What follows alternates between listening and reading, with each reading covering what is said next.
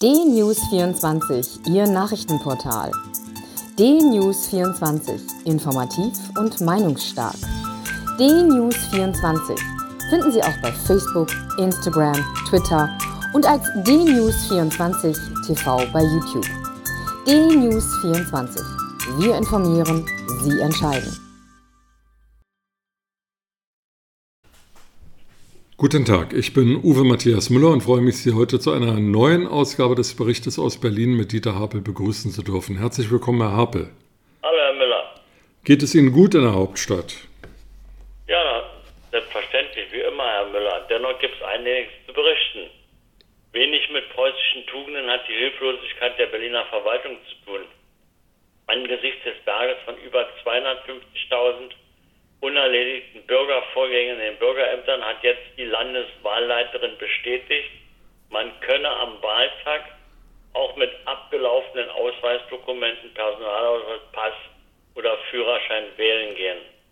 Also in Berlin kann man mit ungültigen Dokumenten wegen der Unfähigkeit der Behörden wählen gehen. Freimütig erklärte dieser Tage die Berliner BVG-Chefin Eva Kreienkamp ihre rot-rot-grünen verkehrspolitischen Ziele. So fordert sie, wir müssen das Verhältnis von individueller Autonutzung und Nahverkehr umdrehen und weiter in Ballungsgebieten kann man das Parken verteuern. Wir gehen mit Autofahrern bislang ausgesprochen freundlich um, doch das ist nicht Gott gegeben. Vor allem, wo es umfassende Alternativen wie in der Innenstadt gibt, kann man die Gebühren erhöhen. Auch die City-Maut ist eine Möglichkeit. Das sind politische Themen, die uns ermöglichen würden, die Klimaziele zu erreichen und den Nahverkehr zu finanzieren.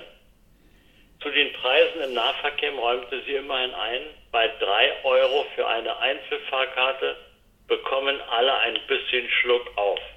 Ärgerlich ist, dass die BVG seit Montag Fahrscheine in ihren Bussen nur noch bargeldlos, also mit Karte oder Handy verkauft. Mit dieser Zwangsmodernisierung zwingt die BVG ihre Kunden auf elektronische Bezahlung umzusteigen. Hiergegen regt sich breiter Protest, werden doch insbesondere ältere Menschen ohne elektronische Zahlungsmittel von der Beförderung ausgeschlossen. Gegen, diesen gegen diese kundenunfreundliche Geschäftspolitik gibt es jetzt zahlreiche Proteste. So sagt der Fahrgastverband, Barzahler dürfen im BVG-Busverkehr nicht ausgeschlossen werden. Und der SPD-Abgeordnete Buchholz spricht davon, dass neue Plastikbarrieren für die Kunden der falsche Weg seien. Offensichtlich hat die BVG die Berliner Politik über den Plastiktisch gezogen. Ärgerlich. Gleich mehrmals hat die für nicht gerade harte Urteile bekannte Berliner Justiz überraschend zugeschlagen und deutliche Zeichen in Richtung Clan- und Rockerkriminalität gesetzt. Bei den Betroffenen gab es hinsichtlich der Urteile keinen Schluck auf, sondern blankes Entsetzen ob der unerwarteten Härte. Am Dienstag wurde das Urteil vom Landgericht Berlin gegen zwei Angehörige des Remo-Clans durch den Bundesgerichtshof bestätigt.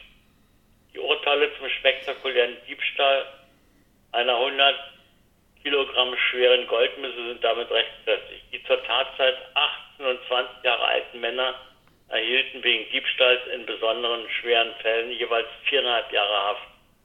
Ferner verurteilte das Gericht die Männer zu einem Wertersatz von 3,3 Millionen Euro. Im Falle des Diebstahls eines Goldnestes im Wert von 30.000 Euro aus einer Biesdorfer Schule gab es jetzt ein bemerkenswertes Urteil in Höhe von auch viereinhalb Jahren Gefängnis.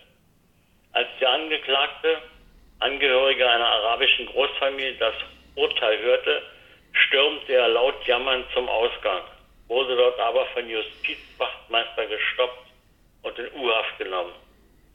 Da der Angeklagte unter Bewährung gestanden habe und mit hoher krimineller Energie bei seiner Tat vorgegangen sei, habe das Gericht keine andere Möglichkeit gesehen, als bei der Strafe hoch in die Klaviatur zu greifen, erklärte der Richter. Ferner wurde der Angeklagte zum Wertersatz von 30.000 Euro verurteilt.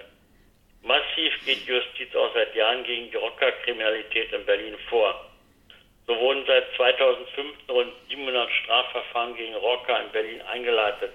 Allein im vergangenen Jahr gab es 114 neue Ermittlungsverfahren und acht Haftbefehle. Typisch Berlin ist der jetzt ausgebrochene Streit oder die Provinzbosse um die Höhe der Hochhäuser am Alexanderplatz. Während der US-Investor Hindes mit 150 Metern noch hinaus möchte, erlaubt die scheidende Landesbaudirektorin Lüschern nur 130 Meter. Ob die 20 Meter mehr gebaut werden dürfen oder die Berliner Provinzialität zuschlägt, wird wohl erst nach der Wahl und ohne Frau Lüscher entschieden werden. Am Montag startet nun doch der Rheingauer Weinbrunnen am Rüdesheimer Platz. Nachdem alle baurechtlichen Fragen geklärt wurden, hat nun das Bezirksamt Charlottenburg-Wilmersdorf die Genehmigung für das beliebte Weinfest erteilt. Die Zahl der Gäste wird Montag bis Samstag von 15 bis 21.30 Uhr auf 250 begrenzt.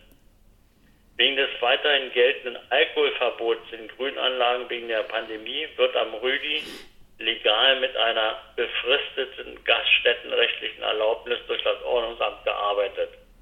Nach Überwindung aller behördlichen Hindernisse kann nun bis zum 8. September weinselig gefeiert werden.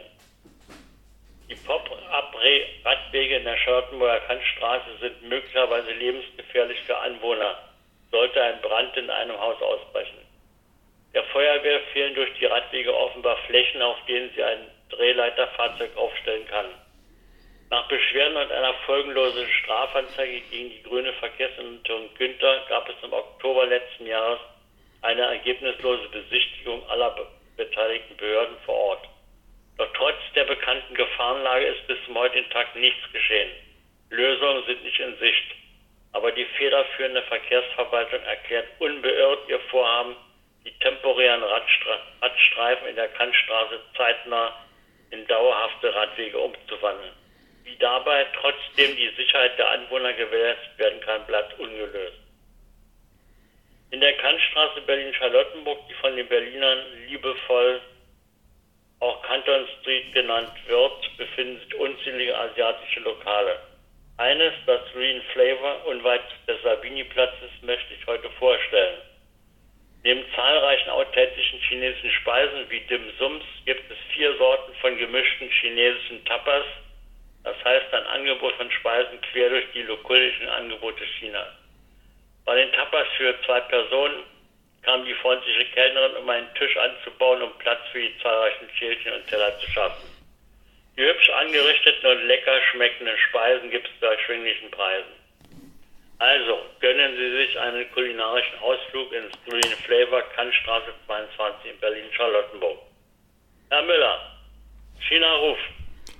Na, dann, lieber Herr Appel, wollen wir dem Ruf mal Gehör verschaffen und ihn erhören. Erst geht's in die Canton Road und dann zum Rüdi, wie Sie sagen, Rüdesheimer Platz. Ich weiß jedenfalls, wo ich Sie in den nächsten Wochen finde. Danke Ihnen für diesen Bericht aus Berlin und wünsche Ihnen noch einen schönen Sonntag.